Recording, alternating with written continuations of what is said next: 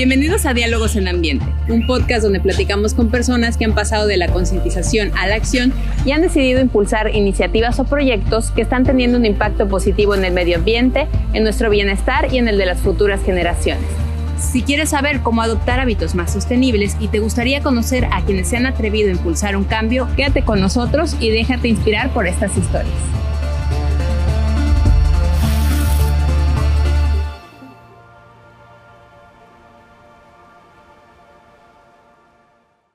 El día de hoy estamos con Paula Pineda. Ella es la fundadora de Birds and Nature, esta eh, fundación, una organización, mejor dicho, que se dedica al monitoreo y observación de aves y eh, también a la conservación precisamente de los ecosistemas en los cuales eh, habitan estas, estas diferentes especies de aves.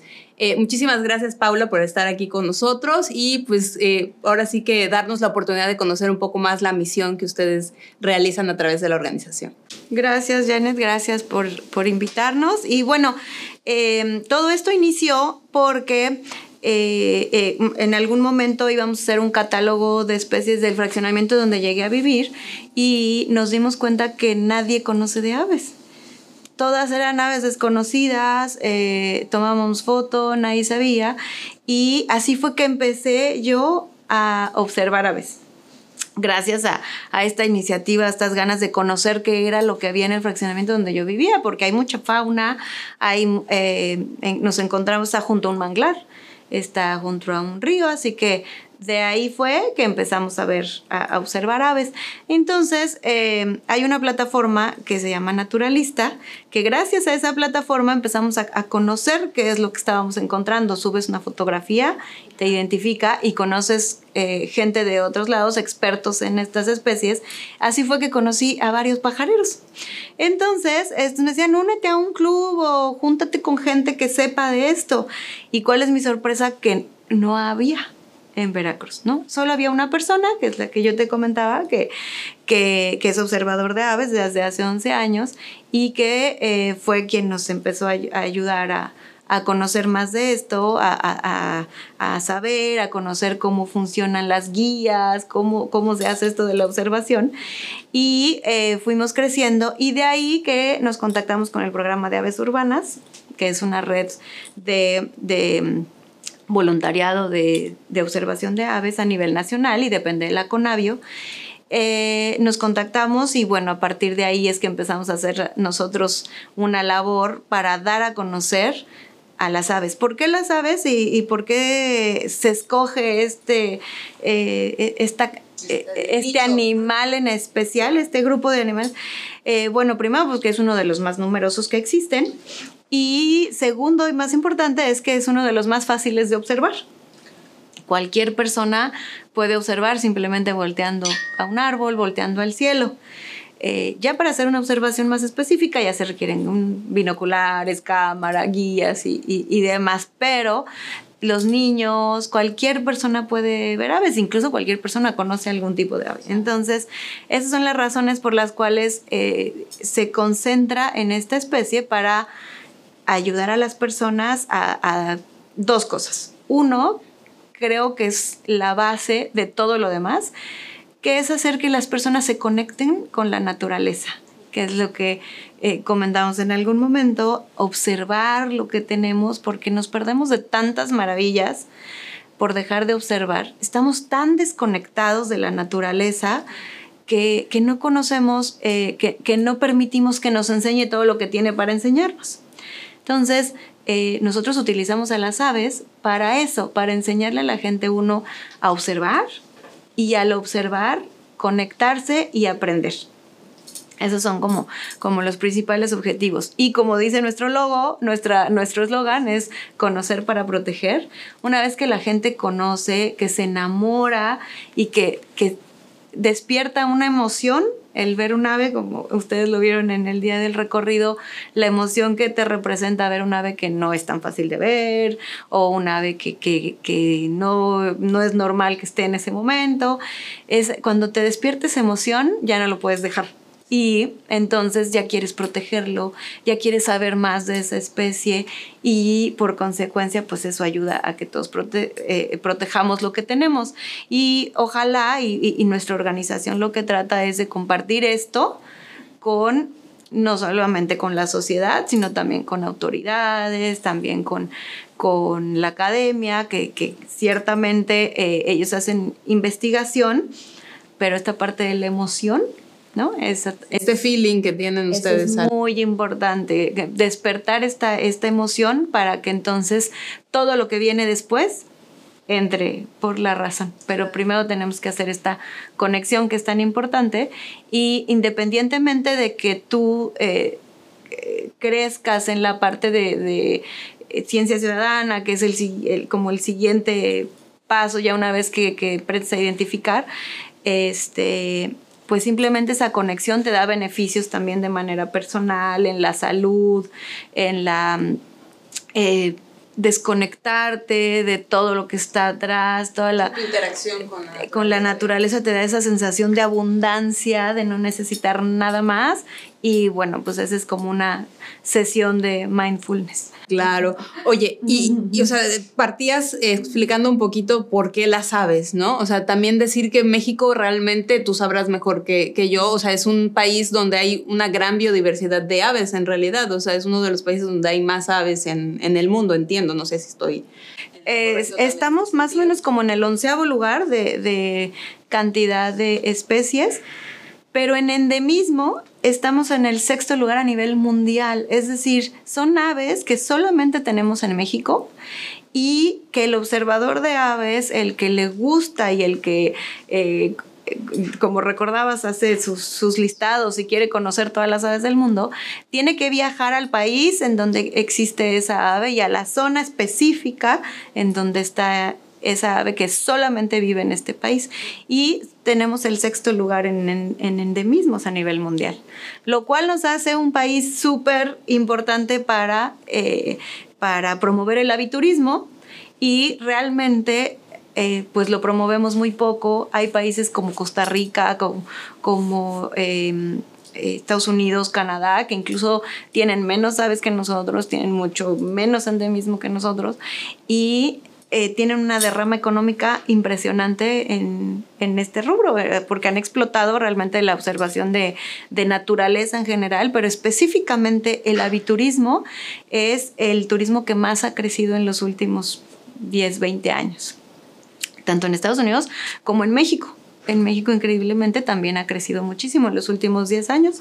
De acuerdo a un estudio que acaban de hacer en la Universidad de, de Autónomo de Baja California y, y, Defenders of the Wildlife, y que precisamente son parte del, del PAU, eh, estas personas que hicieron este estudio, y en donde nos muestra el crecimiento enorme, el potencial que tiene y que es una gran herramienta para hacer conservación de, de hábitats y para sustituirlo por, eh, ahora se tiene el, este, el aprovechamiento extractivo, que quiere decir que pues voy por él y me lo llevo y lo vendo, ¿no? Es como la casa realmente de aves, ¿no? Digamos. Exactamente, que incluso puede llegar a ser legal. ¿No? Puede tener alguna persona un, permiso para hacer cierta eh, eh, extracción, tienen, obviamente tienen sus límites y todo, pero en realidad es muy poca la derrama que deja, muy poco lo que, lo que deja a esas comunidades y se podría sustituir por algo que deja muchísimo más en cuestión económica y que beneficia muchísimo, muchísimo más en cuestión de conservación. Entonces, pues sí, ahora lo estamos empujando y promoviendo muchísimo el aviturismo y eh, que ayude a la conservación de estos hábitats eh, para que estos sean sustentables, que ayude a las comunidades de esas zonas, que ayude eh, en general, sea completamente sustentable y sea un beneficio. Además, otro beneficio que tiene el turismo de naturaleza es que es un turismo que eh, se queda más tiempo en los lugares a donde va, que hace una derrama en las comunidades a las que va, que visita museos, que visita eh, eh, lugares importantes de la ciudad. Es un turismo más responsable con el medio ambiente. Entonces, eh, creo que es algo a lo que debemos enfocarnos mucho más que a un turismo de masas, eh, que, que, solo busca a la mejor diversión y no es tan responsable con el medio ambiente, ¿no? Oye, y hace rato decías, ¿no? Que cuando tú inicias, que tienes dos años más o menos de, estar trabajando con esta, la organización, este, no había un grupo como el que ustedes tienen, ¿no? Y lo increíble, a lo mejor la gente no lo sabe, pero lo increíble es que es una zona donde hay realmente flujo de aves, no solamente endémicas o de, de esta, de esta región, sino un, un río de aves de, de varios este, países, o sea, del norte, del, del continente americano y también me decías hace un momento antes de empezar a grabar del sur del continente. Entonces, platícanos también la importancia que tiene el trabajar en esta zona, porque me decías no se conocía realmente algunas especies que incluso podían ser de, esta zona, de, esta región. Así es. Bueno, sí, eh, tenemos muchas, muchas aves en esta zona por ejemplo, eh, que ustedes vieron el día que fueron el chipe de manglar, pues solamente está en las zonas de manglar. Eh, pero sobre todo estamos en un lugar céntrico que puede ser base para hacer recorridos de turismo tanto en Boca del Río, en Alvarado, hay unas zonas enormes y hay unas aves que a lo mejor no las vemos tan probablemente acá, pero tantito caminamos para allá y ya las podemos observar. Y eh, otra cosa que tenemos, muy poca gente sabe, saben más en Europa, creo, que tenemos el, río de Rapaces, como bien comentabas, que es un embudo que se hace por, por las, em, la unión de la Sierra Madre con las corrientes del Golfo, hacen un embudo, de tal forma que todas las aves rapaces que migran de norte a sur, en, más o menos por agosto, septiembre, octubre es el pico, em, pasan por ese embudo. Entonces es una verdadera belleza, eh, e, ese espectáculo, con, hay veces que se llena el cielo de millones de aves y bueno, hay una asociación que se dedica a hacer el monitoreo ahí y hacen em, conteo de, todas las aves. Bueno, es una labor impresionante porque de repente contar tantas aves en el cielo es toda una odisea y además eh, identificarlas. ¿No? Porque a veces están tan arriba, ¿no? Solamente ven la silueta, eh, no ven colores, no ven rasgos, simplemente ven formas de vuelo, eh, la silueta, y así es como se llega a identificar y se llegan a contar. Entonces, eh, también pasan aves acuáticas, pero básicamente son aves rapaces, y entonces es, este embudo es único en el mundo, realmente es el más importante de aves rapaces en el mundo. Entonces vienen de Holanda, de muchas partes de Europa, de Estados Unidos, vienen a estar varios días eh, cuando es el pico de la migración y mexicanos... Eh, no lo sabemos. disfrutan esta, esta maravilla, ¿no? Entonces sí creo que es algo que tenemos que difundir, que dar a conocer. Somos realmente muy afortunados de tener la riqueza natural y las aves que tenemos. Bueno, pues un eje precisamente que tienen como organización es esta de la ciencia ciudadana que me contabas. Háblame un poquito de, de qué consiste esta, esta parte, esta actividad que ustedes realizan. Pues ustedes hacen un monitoreo de aves, entonces como explicarle a la gente cuál es el propósito de este monitoreo, porque dices, pues, o sea, ¿para qué van a ver las aves y para qué las cuentan o para qué este, buscan qué características tienen, ¿no? O sea, como explicarle a la gente cuál es el propósito de esto. Bueno, pues eh, como te comentaba, la primera, el primer acercamiento es que lo conozcan y que, que se enamoren. Y de ahí, si, eh, si hay gente que que sí le gustó y que quiere dar como el siguiente paso, entonces empezamos a enseñarles a identificar a las aves, a que conozcan, eh, que a lo mejor empiezan con las más comunes, las que van a ver en toda la ciudad, y eh, estamos promoviendo lo que es ciencia ciudadana, que es que todo ciudadano, que cualquier persona, niños, jóvenes, adultos, personas mayores, cualquier persona pueda hacer ciencia o ayudar en la ciencia. ¿Cómo ayudan? Bueno, una vez que observas, como parte del método científico, primero es observar, eh, registrar lo que observas y de ahí pues es donde te salen ya las dudas, ¿no? Entonces, muchos científicos no encontrarían la forma de hacer ciertos estudios o de tener el conocimiento si no hubiera esta observación y estos registros. Entonces, ahí es donde cualquier ciudadano podemos ayudar a la ciencia. Promovemos dos plataformas, una que es naturalista, que está para que subas una fotografía que tiene un algoritmo que es maravilloso, identifica qué es lo que tú estás observando, te da una propuesta y tú puedes observar fotos y la información y, puedes decir, yo creo que sí es esta o, puedes decir, no, a lo mejor es la otra. Y después varios eh, eh, personas que son más eh, expertos en, esa clase de, ya sea aves, plantas o este, cualquier otra especie, ya identifican qué es lo que tú subiste en la fotografía. Y de esa forma tú puedes conocer qué es lo que viste. Entonces, que, que si fue lo que te comentaba yo, que así fue como empecé. O sea, yo tomaba una fotografía de un ave, la subía naturalista y me la empezaban a identificar. Entonces ya yo leía, veía, este, pues qué tipo de ave, por qué, shalala. Entonces, em, te ayuda mucho para conocer tu entorno. Por ejemplo, dimos un curso con unos niños de secundaria, entonces eh, les enseñamos a utilizar la plataforma y uno de ellos eh, toma una fotografía de algo que cree que era un azotador. Entonces cualquier azotador, ay, cuidado, te da calentura y demás, ¿no? Es lo, que, lo que se dice. Pero cuando subió la fotografía naturalista se da cuenta que era una oruga de una hermosísima morfo azul, que es una mariposa azul metálico, grandota, divina. Entonces se da cuenta que es una mariposa. Entonces es súper interesante la reacción de pensar que era un bicho que le iba a causar calentura a, saber que era una hermosa mariposa. Entonces te cambia totalmente la perspectiva. Y eso estamos haciendo con, estos niños, porque no se necesita eh, conocer, simplemente necesitas tener algún, algo con que tomar una fotografía y subirla. Eh, en esta plataforma puede ser cualquier eh, organismo vivo, puede ser anfibios, reptiles, cualquier organismo vivo se puede subir a esta plataforma. Y bueno, te ayuda a conocer. Gracias a esta plataforma se han identificado especies que se creían extintas, de que alguien tomó una fotografía, la subió y entonces los expertos así de que ya viste, ya viste, ya viste, se pasan la voz y dicen, wow, ¿no? Entonces contactan a la persona y ya hacen los estudios más a fondo que se requieren para saber si es esa especie.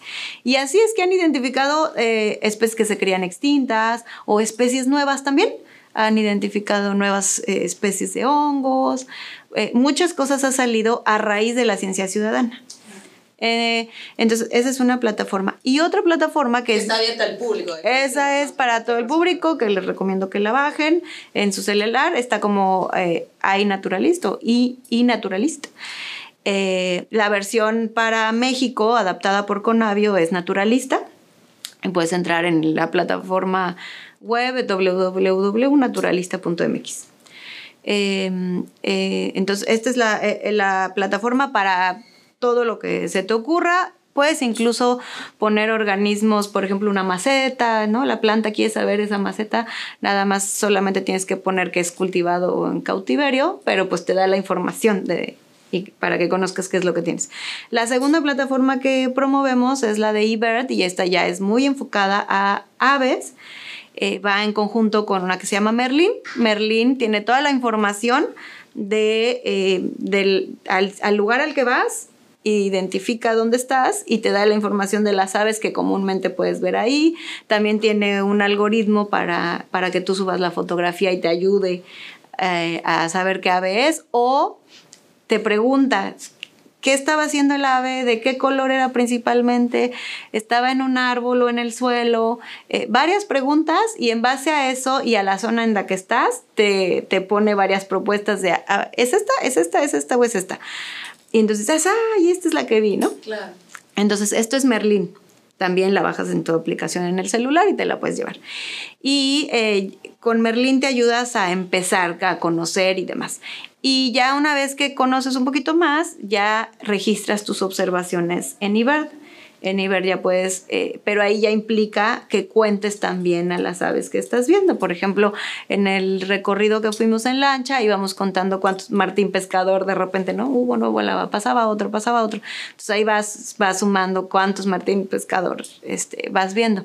Entonces, esta información eh, de todos los observadores de aves del mundo, porque ahí sí las aves las compartimos.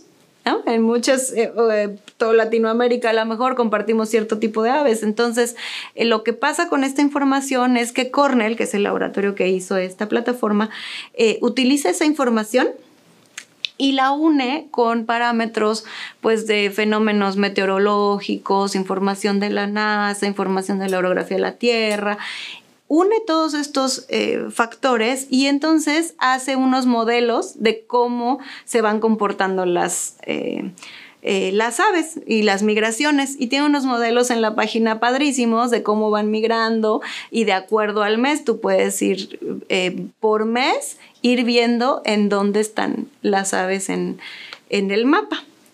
todo esto gracias a la información que la ciencia ciudadana sube. Por eso es que te comentaba que hay veces que ciertos lugares en donde no hay muchos observadores, a lo mejor hay aves que, que crees que no estaban ahí, pero dices a lo mejor no ha sido observada. Entonces, por eso promovemos para que mientras más personas observen, más vamos a conocer de las aves y mejor las podemos cuidar. Que básicamente todo esto se debe de transformar en formas de conservar eh, los lugares donde estas especies descansan.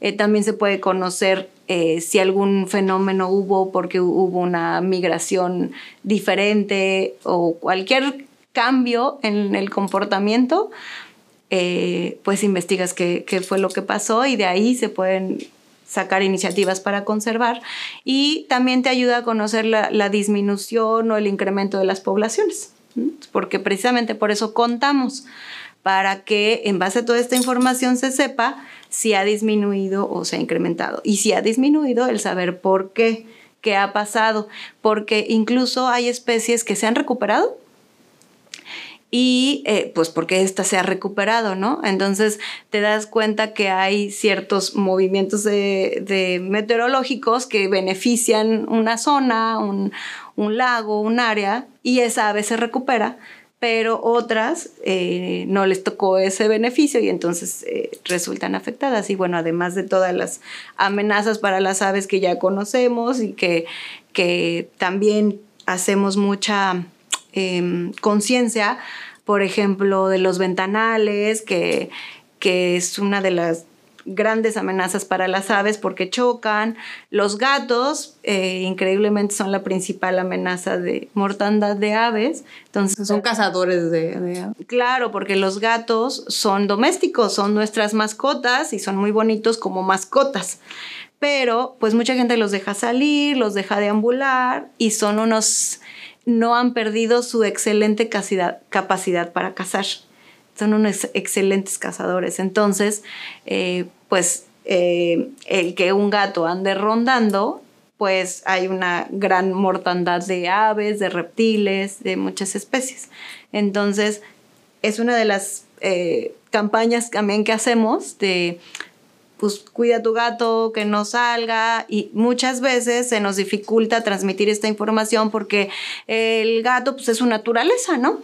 Y el gato pues tiene que salir y el gato este pues es cazador, tiene que cazar porque es natural, pero perdemos de vista que el gato no es parte de este entorno. Es traído de hace muchos años, eh, está introducido, es una especie invasora y afecta a las poblaciones locales. Entonces tenemos que ser responsables de nuestras mascotas y de todo lo que nosotros traemos, pues tenemos que ser responsables de que no afecte más al, entorno. Entonces eh, es otra de las grandes amenazas y de, las grandes campañas que hacemos para eh, proteger a las aves. Claro, o sea, realmente les permite todo esto ver cómo eh, interactúa todo este ecosistema donde están estas aves, ¿no? O sea, no es solamente ver las aves y la población de aves, sino qué está pasando alrededor de, donde están estas aves, ¿no? esta información sirve para conocer muchas cosas y precisamente ya con estos estudios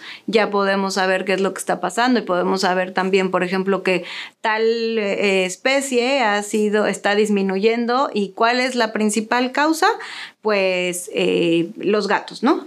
En, otro caso, la principal causa, como el caso de los loros y las guacamayas, pues es el tráfico, ¿no? Entonces siempre eh, encontrar cuál es la causa y pues tratar de atacarla.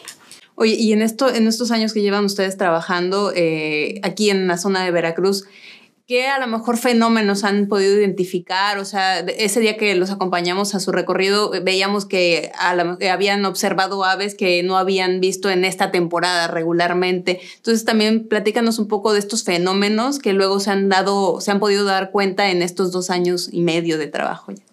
Bueno, pues eh, fíjate que nosotros cuando eh, estamos observando aves nos basamos en guías y las guías tienen mapas establecidos de cuál es la zona en la que em, la zona de migración, la zona de invernada y la, zona para en donde van a, a hacer sus nidos, o sea, de reproducción. Eh, pero de repente hay ciertos fenómenos en donde dices, lo que estoy viendo no me coincide con lo que dice el libro, ¿por qué no me coincide? Eh, por ejemplo, hemos visto águilas pescadoras, que se supone que son migratorias, nosotros hemos visto que se quedan todo el año, hemos visto que incluso llegan a ser nido. Eh, entonces, toda esta información que nosotros aportamos, bueno, en algún momento probablemente, si es que la información es suficiente, eh, se pueden modificar esos, esos mapas. Y entonces a lo mejor se considera esta zona como un área donde hay poblaciones residentes. En, eh, todo esto modificaría eh, las guías, los mapas y toda esta información. Pero como te comentaba esa vez, tendrían que pasar varios años de observación y varios años en las que se registran Em, aves que se quedan a anidar, que no se van, para que entonces se pueda modificar eh, cierta información. Entonces, eh, no se considera al día de hoy como una especie eh, residente hasta que ya se modifique en, en base a todos estos estudios. Ahora, por ejemplo, este año consideramos que muchas aves migraron más pronto creemos y, una de las explicaciones que nos damos es que em, eh, el cambio climático y, que, ahora es más pronto las lluvias, es más pronto el calor y que pues las aves responden a estos eh, fenómenos y, por eso migran pues antes de tiempo, pero es, es algo que estamos nosotros creyendo no hay un estudio científico que podamos decir, ah, este año las aves migraron antes porque el clima pasó esto. No, es algo que hacemos en base a lo que observamos nosotros, pero no es algo concluyente porque no hay un estudio científico que respalde lo que estamos diciendo. Claro. Sí, de lo que decías, o sea, tienen que pasar algunos años para que con esto monitoreo que ustedes hacen, los científicos digan, ah, a ver, aquí algo está pasando, hay que, que estudiarlo, ¿no?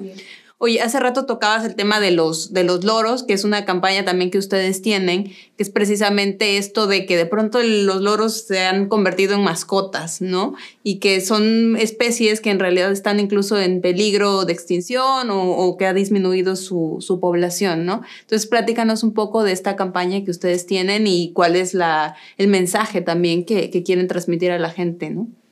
Bueno, eh, estamos trabajando con eh, una asociación internacional que se llama Defenders of the Wildlife y que está específicamente tratando de atacar este problema que es el tráfico. El tráfico de, especies es el tercer o cuarto lugar después del trata de blancas y de, y de armas este, y de, de este, drogas.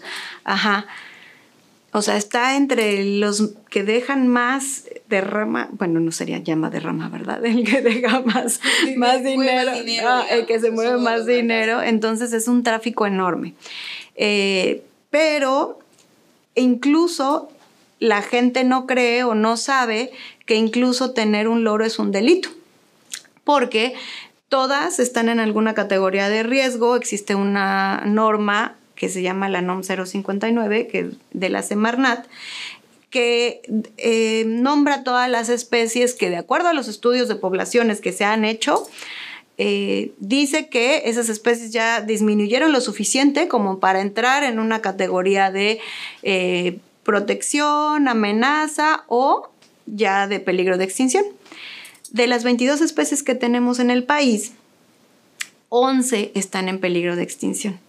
Las 22 están en alguna categoría de riesgo, amenazada, en peligro, pero 11 están en peligro de extinción. Y eh, pérdida de hábitat, ¿no? Es, pero una de las grandes razones es precisamente el tráfico. Y el tráfico se da a cualquier nivel, ya no necesita ser una, una mafia, ¿no? Eh, porque cualquier persona compra un loro porque no saben que es un delito. Al estar en categoría de riesgo se convierte en un delito eh, tener un loro. Y bueno, también es triste que la gente quiera tener un ave que, es preciosa volando, que, que, nos da servicios ambientales eh, y que debe de estar en la naturaleza. Y como te decía, cuando capturan a una de estas aves, Em, como son monógamas, es poco probable, no imposible, pero poco probable que se vuelva a reproducir. Entonces, imagínate el daño que les estamos haciendo. Y bueno, el saqueo de nidos también, para que eh, lleguen a vender un ave, necesitan haber saqueado 10, de las cuales 8 o 9 van a morir en el proceso.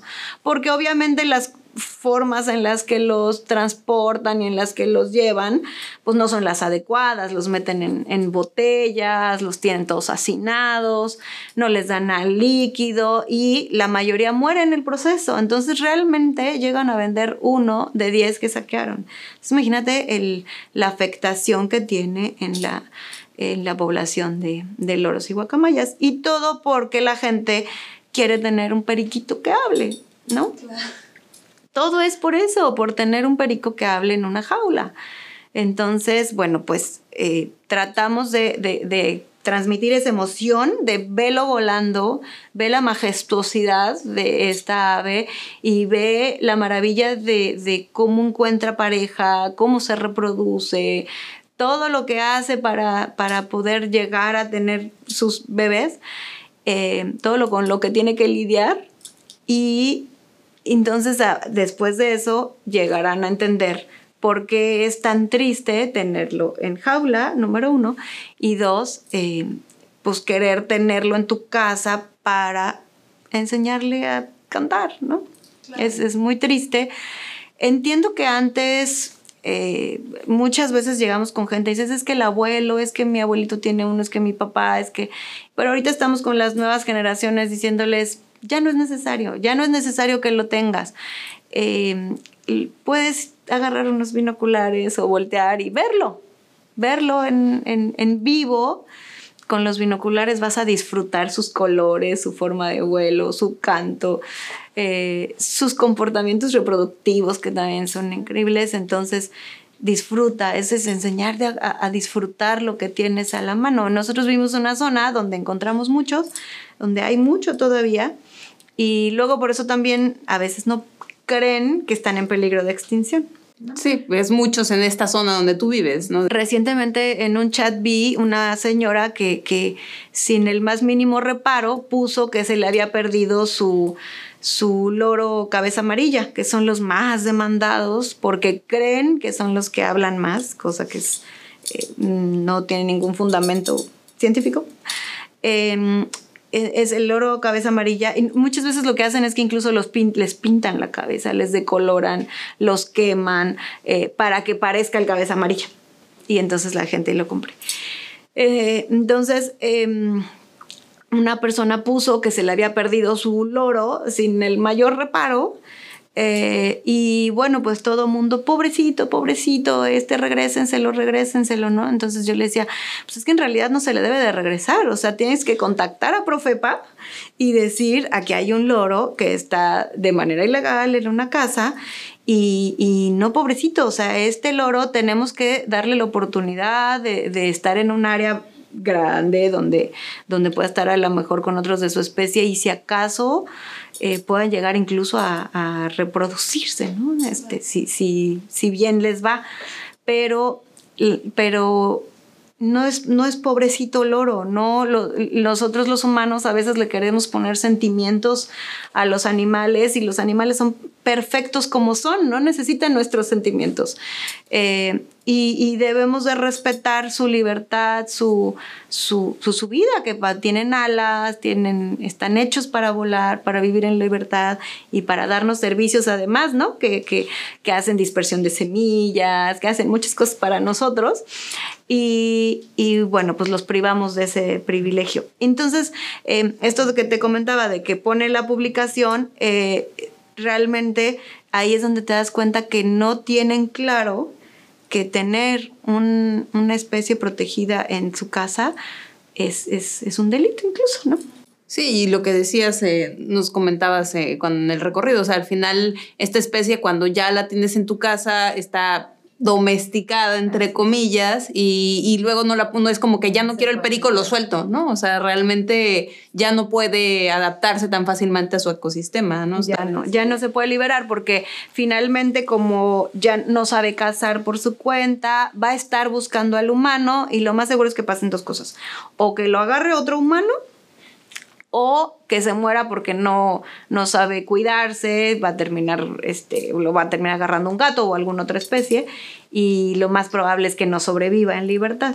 Eh, nosotros recientemente hicimos una, un, este, un rescate, no es un rescate porque más bien fue un perico que se escapó, entonces alguien lo reportó eh, y, bueno, lo, entregamos por medio de Profepa, hicimos la comunicación y se fue a Nancillaga.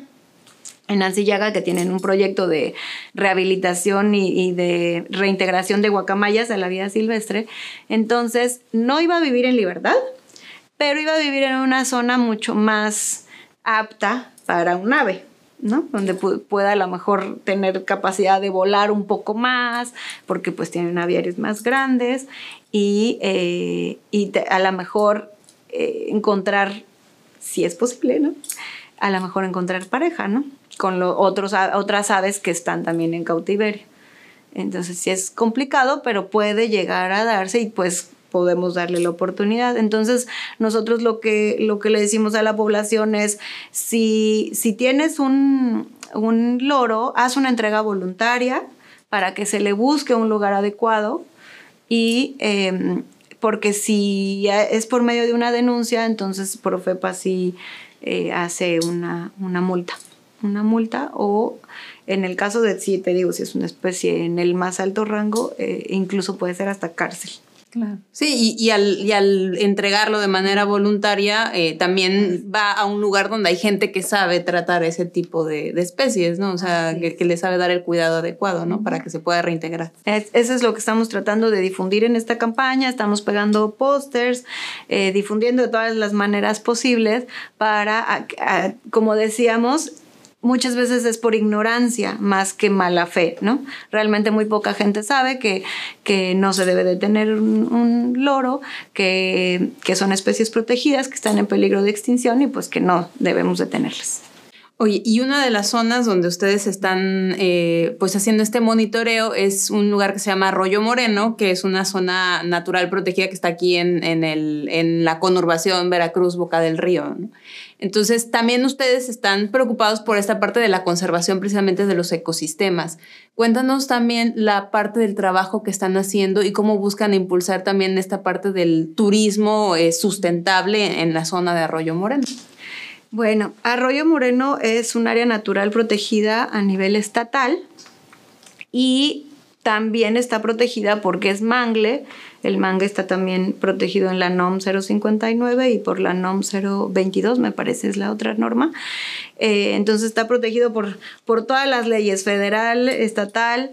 Eh, desafortunadamente, eh, aunque por ley está protegido, en la realidad pues eh, no hay una protección y está sufriendo una devastación enorme, está contaminado, están siendo invadido, está siendo quemado, em, están dejando escombro, basura, eh, se está llenando cada vez más de fauna invasora, cada vez hay más perros, hay más gatos.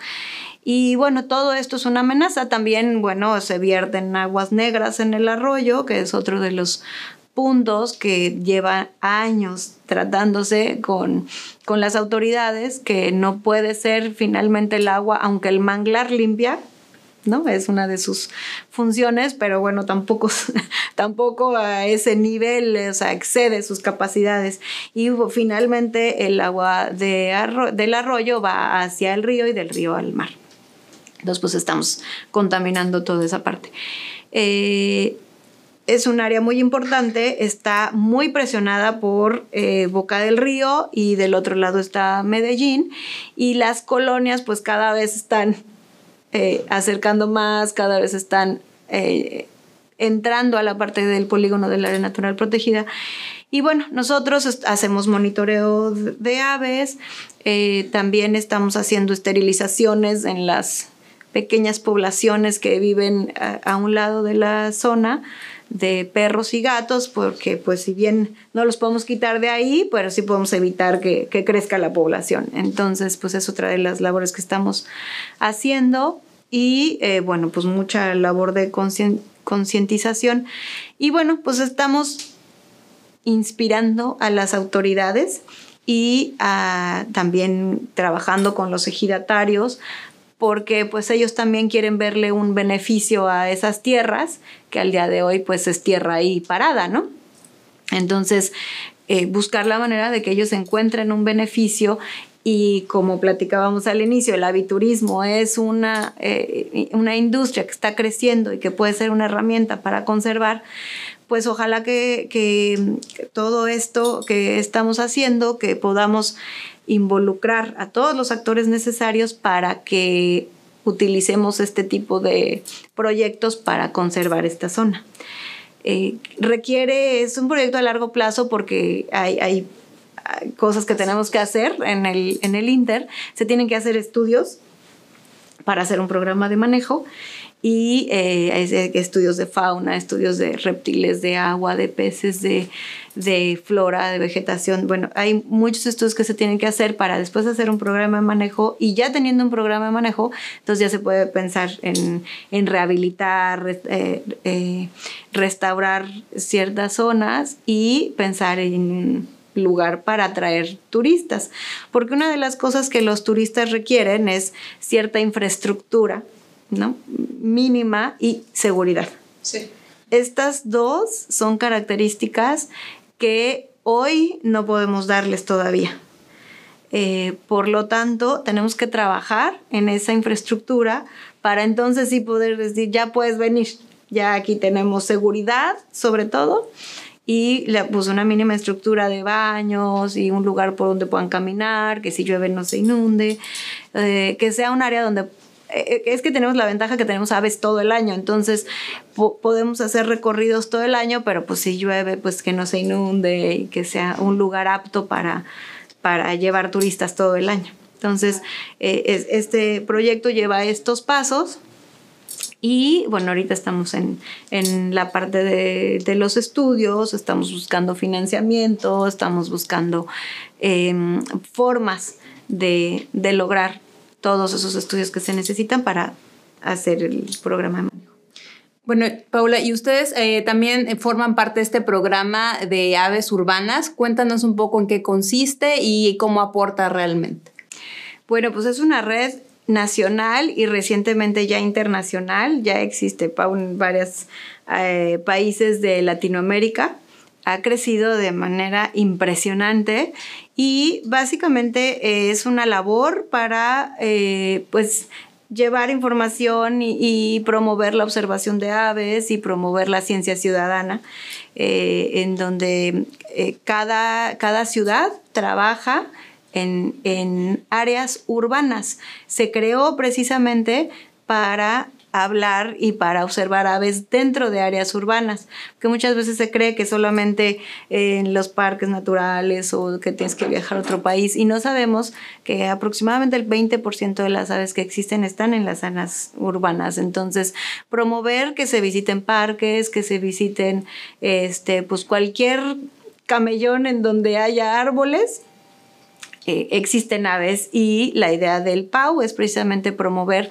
y conocer eh, eh, en base a los registros que estamos haciendo, la información de cuántas aves tenemos en las zonas urbanas, qué estamos haciendo para incrementar ese número de aves en, zonas urbanas y em, por eso la parte de las reforestaciones, de insistir en las especies nativas, en los jardines para aves, para que eh, las personas atraigan a las aves y las puedan ver de manera más cercana, las puedan conocer eh, y además eh, con diferentes especies de aves para que atraigamos cada vez más aves, ¿no? Porque eh, muchas veces nos dicen que solamente ven palomas y, y pichos, que es el zanate, ¿no? Y a cualquier cosa negra le dicen picho. Entonces, eh, cuando empiezan a observar dentro de las zonas urbanas, se dan cuenta que, hay muchísimas aves, que hay muchísimos pájaros carpinteros, que hay calandrias, que hay un ave, un pajarito amarillito, ¿no? empiezan a observar.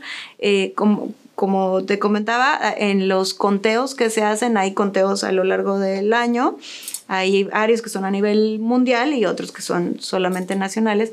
Entonces nosotros lo que tratamos de hacer es convocar la, la sociedad, darles a conocer lo que, lo que hay, eh, que observen y pues que también eh, hagan su labor de, de, registrar, de informar. Entonces hacemos eh, chats, que es como un pequeño club de gente que está empezando y entonces, a ver, mándame la fotografía y, y grábame un video y, escucha que, cómo cantó.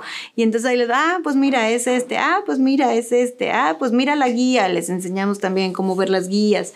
Y en base a eso, pues la gente se va involucrando un poco más.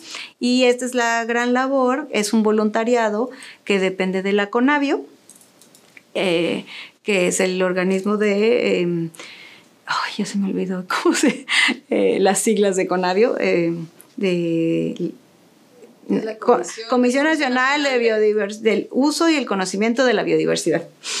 Eh, Comisión Nacional del Uso y el Conocimiento de la Biodiversidad.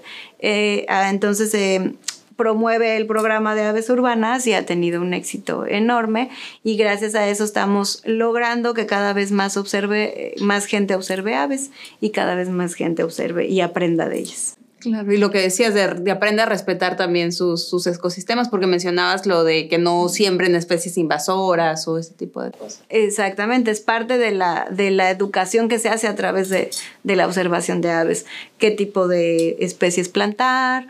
Eh, muchas veces, por ejemplo, em, en ciertas zonas poner bebederos de aves no es tan recomendable si no lo limpias cada tercer día mínimo, el agua se pudre, entonces resulta contraproducente y puedes envenenar un colibrí.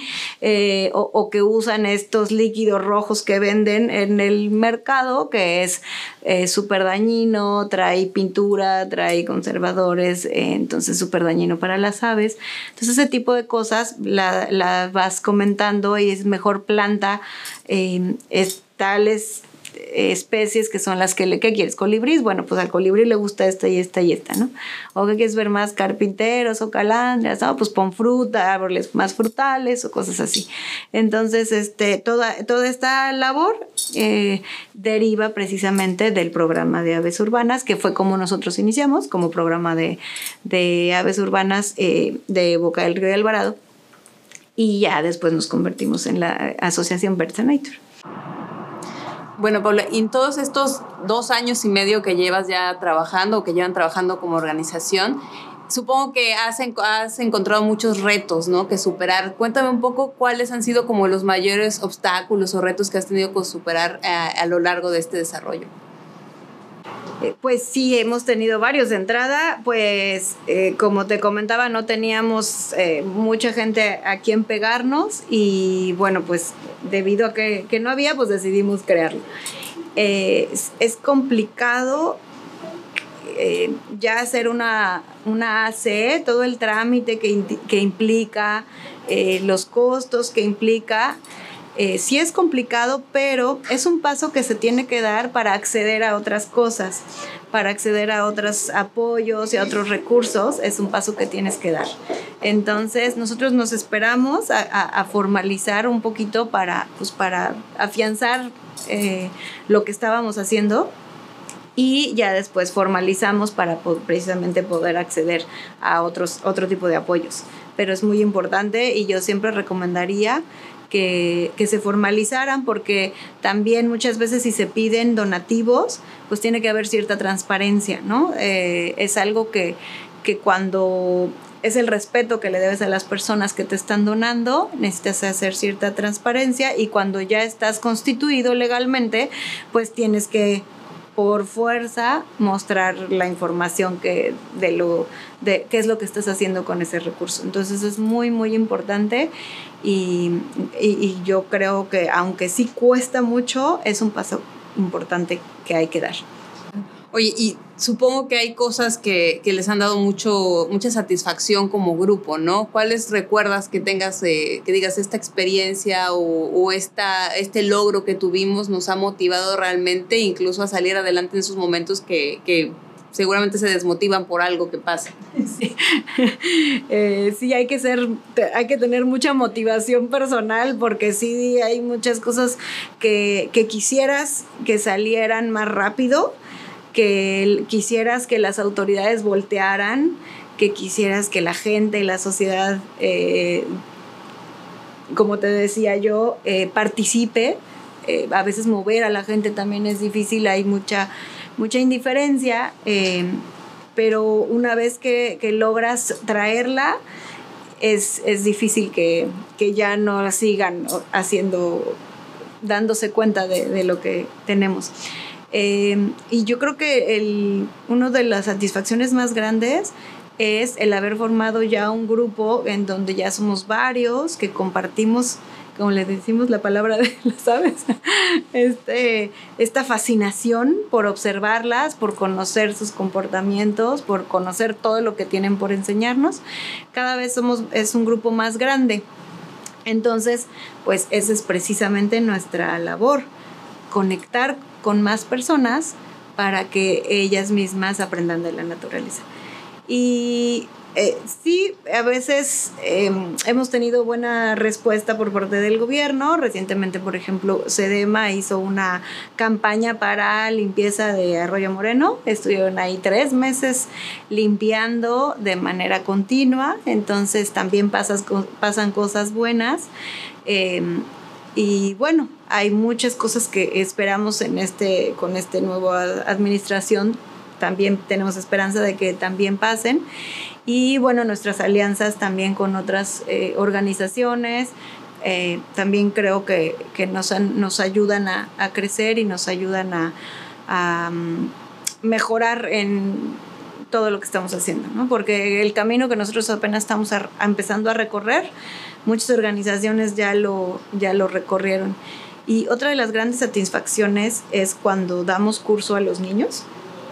Eh, estuvimos haciendo un curso con niños de la comunidad de la Guada, niños de kinder, eh, que, apenas si saben hablar.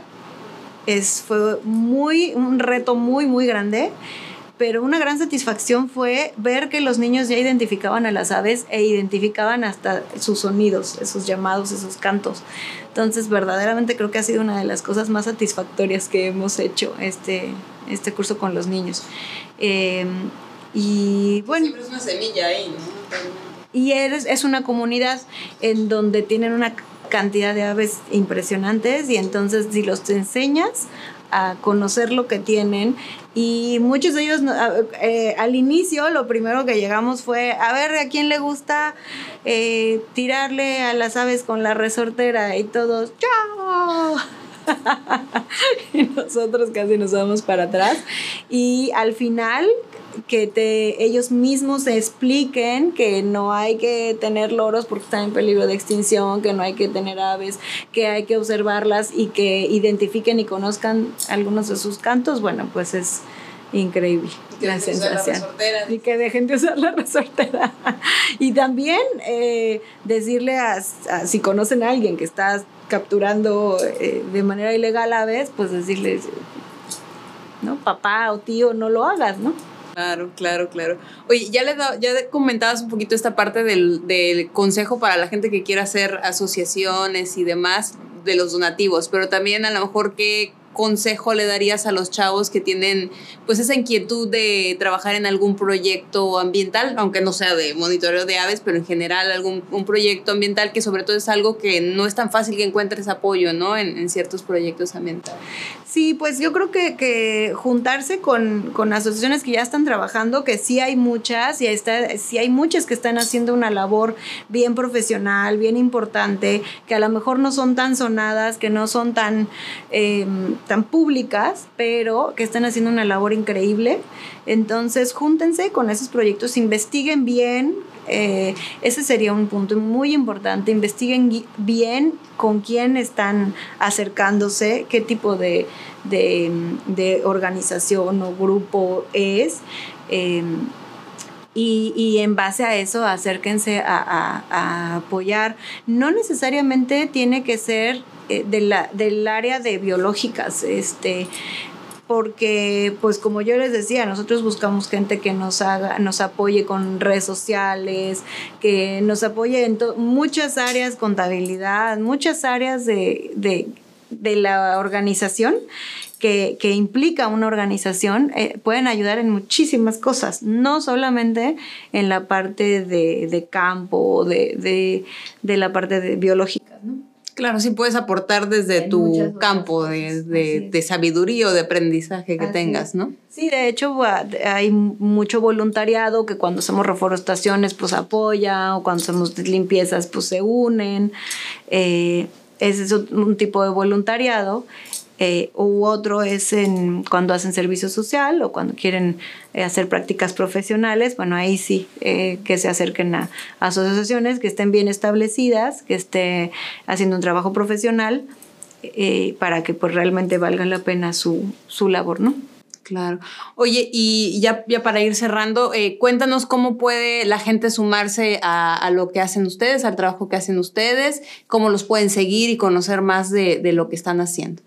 Bueno, pues contacten a eh, nuestra página de Facebook, que es Birds and Nature, y en Instagram estamos como birds-and-nature eh, o por correo en info arroba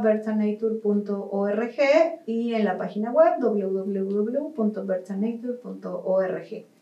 Eh, y bueno, pues eh, es muy importante que se acerquen si quieren, por ejemplo, recorridos de observación de aves, si quieren cursos, pláticas en las escuelas, nosotros estamos trabajando mucho con escuelas. Eh, esta parte de la ciencia ciudadana la, también la trabajamos mucho con las escuelas porque es parte de su desarrollo con el método científico. Entonces, eh, aplica muy bien. Y, bueno, pues que nos contacten en esas áreas y ya de, de ahí vemos en qué, en qué parte aplican que puedan apoyar en la organización. Perfecto. Pues ahora sí que invitar a la gente, ¿no? A que la sigan, a que conozcan más de, de lo que ustedes hacen y si se interesan, pues ahí que, que les manden un mensaje, ¿no? Exactamente. Perfecto. Por cualquiera de, los, de las redes sociales, del correo o por la página. Pues muchísimas gracias, Paula, por, por, compartirnos este, pues todo este trabajo que ustedes están haciendo, contagiarnos también por esta pasión que tienen ustedes por, por conocer las aves, por, por conservarlas también, porque realmente nos dimos cuenta en el recorrido que hicimos con ustedes, pues este, esta gran sentimiento que les causa, esta gran sensibilización que ya tienen sobre, sobre las aves, ¿no? Entonces, muchísimas gracias y pues invitar a la gente también a que conozcan más sobre el trabajo que ellos hacen, a que también, pues, abran un poco su mente y, se informen más sobre la importancia de las aves y eh, pues esto aporte también a cuidar más los ecosistemas. Muchas gracias por escucharnos y espero que ustedes este, pues también les haya interesado el tema y que puedan eh, pues ser más conscientes de, de, todo lo que tenemos en la zona en la cual vivimos, de todas las especies que, que nos rodean y seamos más, eh, pues adoptemos hábitos más sostenibles para no dañarlas. Gracias por acompañarnos a escuchar esta historia de cambio. Si quieres tener mayor información sobre nuestros invitados o conocer más sobre otros temas ambientales, te invitamos a suscribirte a nuestras redes sociales.